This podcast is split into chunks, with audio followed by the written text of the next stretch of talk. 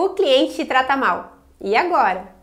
Bom, eu sou a Nora Munhoz, médica veterinária, sua colega e vim te ajudar nessa.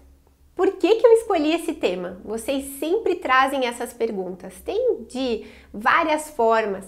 Tem também assim, ó, o cliente chega falando que a culpa é minha, que a culpa é nossa.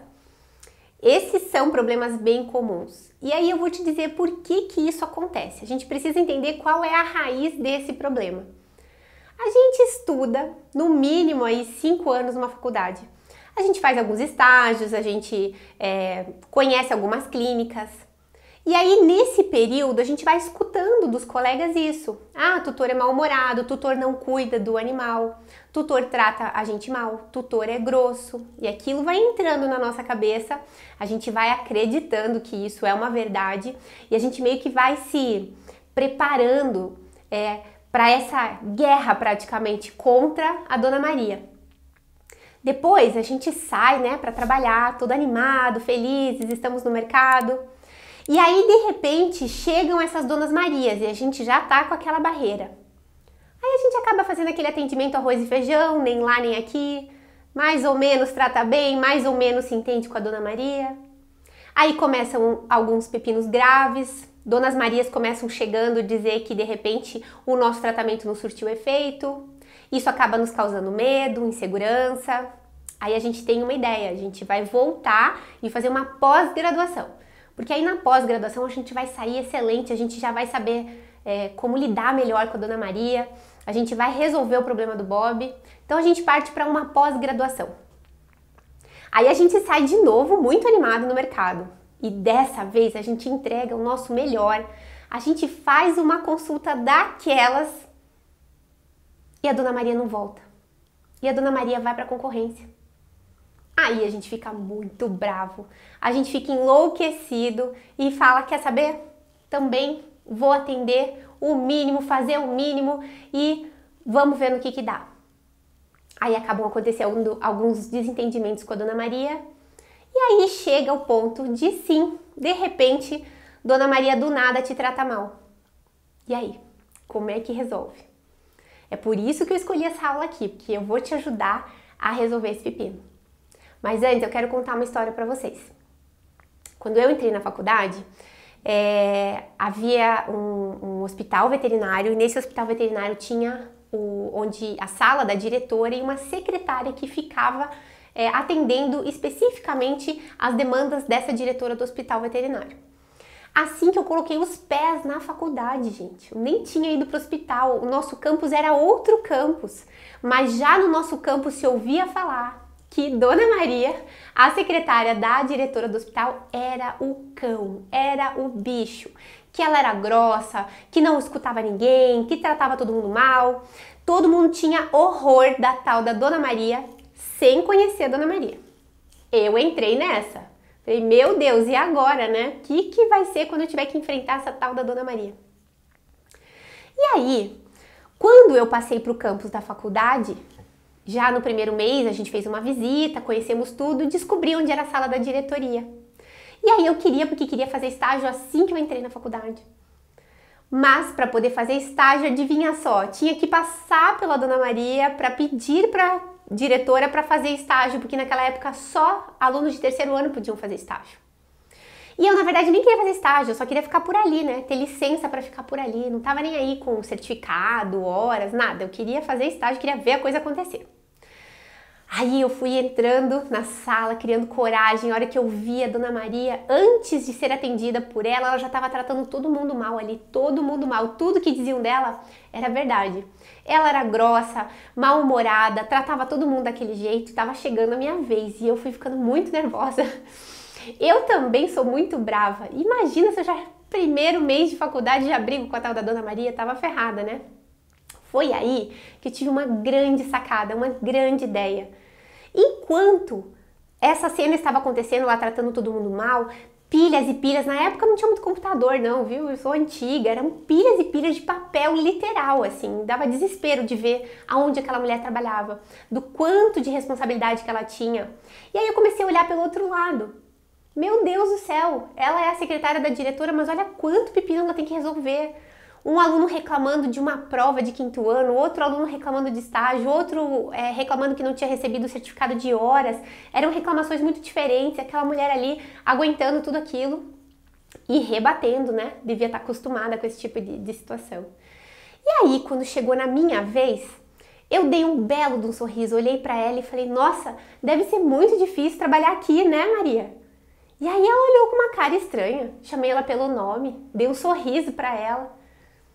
E eu falei, nossa, meu Deus, deve ser muito difícil trabalhar aqui, quanto trabalho, né? E todo mundo aqui fazendo pedidos, te enchendo o saco, deve ser muito difícil trabalhar aqui.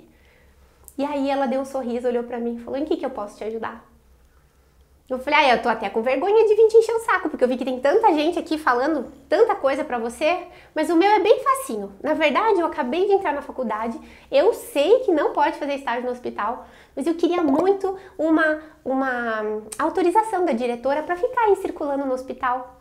Será que você podia, por favor, me fazer esse favor e conseguir com ela? Aí ela deu um sorriso e falou, mas é que não pode mesmo. Ela com certeza não vai deixar. É, tudo bem, mas pelo menos já conheci você. Prazer, meu nome é Nora. E aí, então, quando puder, eu volto aqui e tento de novo. Mas eu ia te pedir para você tentar. Daí ela deu uma piscadinha e falou: Vou tentar sim, tá bom? Já vi que você é teimosa, vou tentar e depois eu te falo. E eu saí. Quando eu voltei, tava lá minha autorização. Foram cinco anos de faculdade tratando Dona Maria super bem, sendo muito bem recebida pela Dona Maria e realmente vendo qual era o problema dela. Ela era assoberbada de problemas, todo mundo ia para cima dela. Ela era o filtro entre a diretora, que realmente era grossa, tratava ela muito mal e tratava todo muito mal. Então acabava que todo aquele clima era muito pesado. Mas você viu, foi só fazer uma mudança de humor na Maria, tratá-la muito bem, ao contrário do que ela estava acostumada, que a reação dela foi diferente comigo.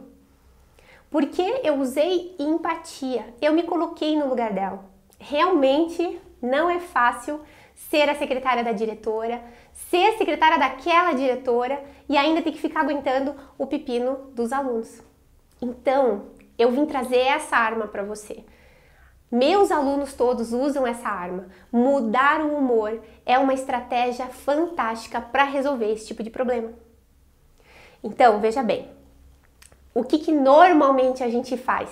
A gente rebate grosseria com grosseria. A dona Maria já chega ali sendo grossa, falando alguma coisa ruim, ela não teve um dia bom, de repente não dormiu à noite com o Bob. De repente ela tá tentando, já passou de vários veterinários, ninguém resolve o pepino dela. Ou ela tem um problema pessoal e além disso tem que levar o Bob no veterinário. Nós realmente não temos nada com isso. Mas aí chega essa cena do embate. Dona Maria grossa com a gente. E aí? Qual que é o jeito errado de resolver isso? É rebater com grosseria. É falar coisas do tipo, isso que a senhora está me falando é uma olhadinha, tem que pagar consulta. Ainda faz cara ruim. Normalmente, esse tipo de embate é aquele que dá escândalo em pet shop, na porta de clínica. A dona Maria já está mal-humorada, o veterinário rebate e ali vira uma briga horrível. E a gente acaba se sentindo muito mal depois. A gente acaba trazendo esse problema pra gente. Ninguém gosta de fazer uma cena dessa, ninguém gosta de entrar nesse tipo de discussão. E sabe por que, que isso acontece? A gente tem um cérebro de emoções aqui antes do cérebro que pensa aqui em cima, ó, no nosso córtex. Então a emoção vem, ela passa primeiro, a gente reage primeiro e pensa depois. É o famoso que a gente fala assim, ah, eu não devia ter dito, ou por que, que eu não falei tal coisa naquela hora? Porque daí tá todo mundo com raiva, a gente não para pra pensar. Isso já deve ter acontecido com você. Isso acontece assim em discussões familiares, às vezes com o nosso cônjuge, com os nossos filhos. É porque a gente não para para respirar e a emoção fala primeiro. Por isso acontece em brigas de trânsito. Então, sim, é muito desagradável quando a dona Maria chega já brigando com a gente, sendo grossa com a gente, e a gente literalmente às vezes não tem nada com isso. Só que a gente sabendo disso e olhando por esse outro lado, usando o que eu gosto de chamar de empatia estratégica. Não é só ter empatia, tá? Não é só se colocar no lugar de Dona Maria e achar que a gente tem que resolver de graça o problema do Bob. Não é isso que eu tô propondo aqui, não. É uma empatia estratégica. a gente primeiro pensa o que será que está acontecendo. Vamos conversar com a Dona Maria e a maneira de resolver isso aqui é fazer perguntas. Você viu que a primeira coisa que eu falei para Dona Maria foi uma pergunta? Deve ser muito difícil trabalhar aqui, né? Era outro assunto e uma pergunta. Isso muda a chave do cérebro. Ela estava numa rotina. Quando eu quebro essa rotina, ela para e presta atenção. Existe algo no cérebro que faz com que quando a gente muda o humor da pessoa, gere conexão imediata, a pessoa sente afinidade por você imediata. Então, por exemplo, se a cliente está reclamando do tempo e você junta com ela e reclama do tempo, não cria afinidade. Se ela está triste e você conta uma história triste, não cria afinidade. Agora, se ela está contente e você conta uma história emocionante, ela cria afinidade. É por isso que a gente segue canais de humor. Por isso, normalmente, nós temos afinidades com humoristas. Quando que a gente assiste um humorista? Quando a gente tá meio tristinho, meio para baixo, e a gente de repente assiste uma piadinha e já muda o humor. E quando a gente muda o humor, não é só isso, a gente cria uma conexão com aquele humorista, a gente gosta dele, sem nem conhecer. A gente nem sabe se ele é uma boa pessoa, se não é. Mas como ele te tirou um sorriso, mudou o seu estado de humor, você cria uma conexão imediata com ele. E é isso que você tem que fazer com a Dona Maria. Então é essa a solução, o jeito certo de resolver esse problema que eu trouxe aqui para você. Primeiro, então, você tem que entender que seja lá o que esteja acontecendo, o problema está com a Dona Maria, certo? Então você tem que respirar e pensar estrategicamente como resolver isso. Então, a primeira coisa que você vai fazer, anota aí, porque você precisa fazer esse, esse, esse passo a passo certinho. Primeira coisa que você tem que fazer, perguntas para Dona Maria. Por que você está assim? O que está acontecendo com o Bob? O que está acontecendo? ela tá chateada por causa do Bob, ela tá chateada porque a filha dela também tá internada, ela tá chateada porque, puxa vida, ela tá doente e o Bob tá doente, vamos descobrir o que está acontecendo. Por que Dona Maria está chateada? Ponto. Ou de repente ela está chateada com a gente mesmo? A gente fez alguma coisa errada aí e não deu certo? Mas vamos perguntar primeiro. Quando a gente tiver essas respostas, vai ficar mais fácil, mas antes de responder, você tem que mudar o humor da Dona Maria. Você pode contar uma história de sucesso. Você pode contar alguma coisa. Vamos supor que ela disse que ela tá com uma dor de coluna horrível e aí teve que pegar o cachorro no colo para trazer para o veterinário. Aí você pode contar uma história feliz de alguém que fez uma acupuntura e resolveu esse probleminha dela. Se preocupar verdadeiramente com a Dona Maria. A gente não pode esquecer que o Bob não vem sozinho. Não tem essa de, ai, ah, tomara que o Bob viesse sozinho. Isso não existe. Nós somos seres humanos e nós viemos aqui para servir, amar o próximo. Então, antes de julgar, essa é uma frase que ficou no meu coração. Se a gente quer ajudar uma pessoa, a gente não deve é, julgar, a gente deve ajudar. Então, antes de julgar a Dona Maria, tenta ajudar ela. E tenta mudar esse humor dela de alguma forma. Pode contar uma piadinha, pode dizer, ah, eu também, a senhora não acredita, semana passada também bati o carro, meu marido quis me matar. Aí ela vai fazer, ah, pronto, já conectou já conectou, agora ela está te ouvindo. Olha que maravilha, você tem uma pessoa conectada com você, pronta para te ouvir. De repente pode desvirtuar do assunto, da braveza dela, ou você pode tentar resolver o assunto que estava né, é, sendo cogitado ali. A gente se preocupa verdadeiramente com o Bob, porque tudo isso aqui é para ajudar o Bob. Se você está pensando, ah, mas eu nem gosto muito de Dona Maria mesmo, eu fico com raiva mesmo, Pensa só, se você não se conecta com a Dona Maria, você não resolve o problema do Bob. Isso também aconteceu comigo.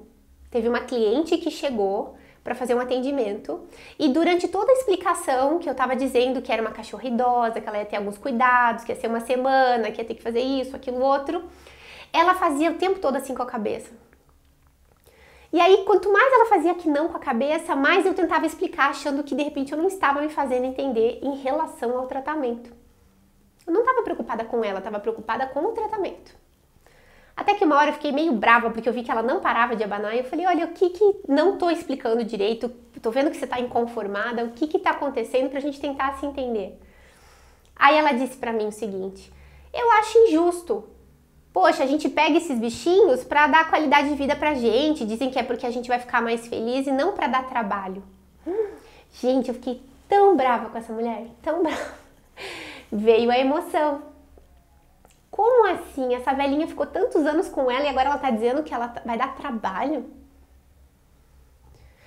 E aí eu disse, por que, que ela vai dar trabalho? Eu falei, quantos anos você tem ela? Ela falou, o problema não é ela, o problema é minha mãe. Ah, chegamos no problema. O problema não é a cachorrinha, o problema é a mãe. Essa mulher trabalhava o dia inteiro para sustentar a casa, cuidava de uma mãe acamada, morria de dores na coluna porque ela tinha que ficar levando a mãe dela para lá e para cá. E de repente eu trouxe uma má notícia para ela que agora ela ia ter outra velhinha para cuidar amarga, gente, uma pessoa amarga, difícil, bem dolorida. E aí eu mostrei o outro lado para ela. O lado de uma cachorrinha que tá há 10, 11 anos, eu não vou me lembrar agora, com ela, que nunca deu trabalho. Ela deveria se orgulhar dessa cadelinha que nunca deu trabalho, sempre ficou quietinha ali esperando a vez dela, mas que infelizmente os animais envelheciam tanto quanto as pessoas que a mãe dela, quando era jovem, cuidou dela com todo amor e carinho, também tirou do berço, também ajudou, que estava nesse momento de vida dela retribuir esse amor pela mãe dela e agora também pela cadelinha dela. Isso ia conectar elas, como deveria conectar ela à mãe dela. Ela também deveria usar empatia com a cadelinha e com a mãe dela. Depois dessa longa conversa, ela saiu e era um tratamento daqueles que tem que fazer a cada 12 horas, tem que cuidar, tem que dar comida antes para não dar gastrite, tem que fazer todos aqueles cuidados que a gente sabe, preventivos, né? E uma semana depois, ela volta pro consultório, gente. Outra mulher, ela estava arrumada, ela parecia que tinha visto o passarinho verde, toda fofinha, tratando a cachorrinha dela super bem. Perguntei o que, que, tinha acontecido e ela mudou completamente. Ela dizia: Ai, a Nina é muito fofinha, a senhora sabe que na hora de dar remédio ela vem, ela faz graça, ela já sabe. E aí ficou contando assim, tipo, intimidades dela com a cachorrinha, que não era a mesma pessoa da semana passada. Essas coisas às vezes acontecem para isso. Ela precisou ficar doente para de repente a dona dela enxergar o quanto ela tinha sido companheira dela esses anos todos, o quanto ela precisava ser amada também, cuidada. Agora imagina se eu só fico brava, trato ela mal, ela não ia cuidar da cachorrinha, ela nunca mais ia voltar no meu consultório e eu não ia verdadeiramente resolver o problema da cachorrinha. Então é por isso que eu convido você que está assistindo essa aula hoje a pensar dessa outra forma. Não achar que de repente a Dona Maria necessariamente está sendo grossa com você, que você necessariamente tem que rebater, que você precisa pensar que todos somos pelo Bob. Essa vai ser a hashtag da aula hoje todos pelo Bob. Vamos pensar primeiro no Bob, vamos pensar primeiro na Nina. Como que a gente pode verdadeiramente ajudar? Como a gente pode ajudar Dona Maria a ajudar o Bob e a Nina? Porque ela é responsável por esse bichinho. Nós temos que passar a maior quantidade de informações possíveis e porquês. Nunca fala tem que, tem que. Vamos falar os porquês. Por que, que é necessário fazer a cada 12? Por que, que é necessário voltar daqui a 7 dias? Por que, que de repente esse tratamento não deu certo? Por que, que agora, se ela fizer de repente da maneira como você quer conduzir o, o tratamento, vai dar certo? Por que, que ela precisa de exames de repente? Não dá para tratar sem exames? A gente nunca deve pensar assim, nossa, mas ela já tá brava na hora se eu pedir exames. Não, eu, eu não preciso de exames. Quem precisa de exames é o Bob. E ela, para saber o que o Bob tem. Não dá para medicar um animal sem exames. A gente não sabe o que está acontecendo. Às vezes ele tá ali, lindo, maravilhoso, lépido e faceiro, e de repente ele tá doente do fígado, do rim. Como é que a gente vai medicar e piorar esse quadro? Se a gente explicar esse porquê, com certeza a Dona Maria vai querer, não é nem que ela vai autorizar, ela vai querer os exames, tanto ou mais do que você. É sempre importante tomar esse cuidado, tá? Quem precisa dos exames é a Dona Maria e o Bob, tá bom? A gente tem aquele hábito horrível de falar: eu preciso de exames, eu vou precisar de exames para saber.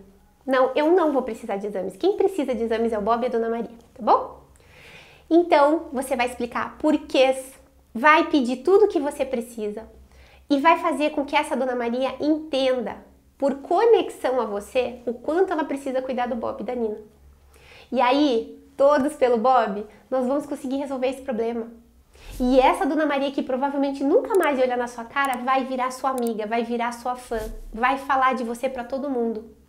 Você vai ver o que vai acontecer quando tiver essa mudança de comportamento. Essa aula de hoje é muito importante. Então, resumindo, o grande problema é que a maior parte das vezes, quando a Dona Maria chega nos culpando ou sendo grossa com a gente, existe todo um ciclo atrás. Eu já expliquei o ciclo para vocês. A gente precisa quebrar esse ciclo. Primeiro, fazendo perguntas e antes de ajudar, mudando o humor. Use a empatia estratégica. Entre no lugar da Dona Maria, saiba o que está acontecendo, se importe verdadeiramente. Isso vai te ajudar aí na troca e na mudança de humor, tá bom? E eu quero saber de vocês se já aconteceu com você essa cena da Dona Maria do nada ser grossa com você, é, brigar com você. Eu vou pedir para você, se você gostou, se essa aula te ajudou, que você coloque aqui embaixo hashtag todos pelo Bob. Se vai haver essa mudança em você, coloca aqui embaixo hashtag todos pelo Bob, tá bom? Conta para mim um pouquinho da sua história, porque no próximo vídeo, dependendo da sua história, eu ainda posso te ajudar a escolher um tema que te ajude ainda mais, tá bom? Bom, enquanto você escreve aí hashtag todos pelo Bob e conta um pouquinho da sua história, pode estar passando aí pela sua cabeça o seguinte: já me mandaram essa pergunta, mas e se a dona Maria é, realmente trata a gente mal, não quer conversa? Ou já tentei tudo isso, Nora, mas mesmo assim ela é grossa, não faz o que eu peço. Então, nesses casos, a gente usa a demissão. Você pode e deve demitir os clientes dependendo do comportamento deles. Mas para fazer esse passo a passo, a gente teria que ter uma outra aula. Eu vou trazer essa outra aula aqui para vocês, tá bom? Mas sim, não é todo cliente que a gente vai conseguir salvar, mas eu garanto para você, 90% dessas situações dos clientes não tratarem bem a gente, a gente resolve com essa dica que eu dei, tá bom? Não esquece de terminar de comentar aqui e eu te vejo na próxima aula.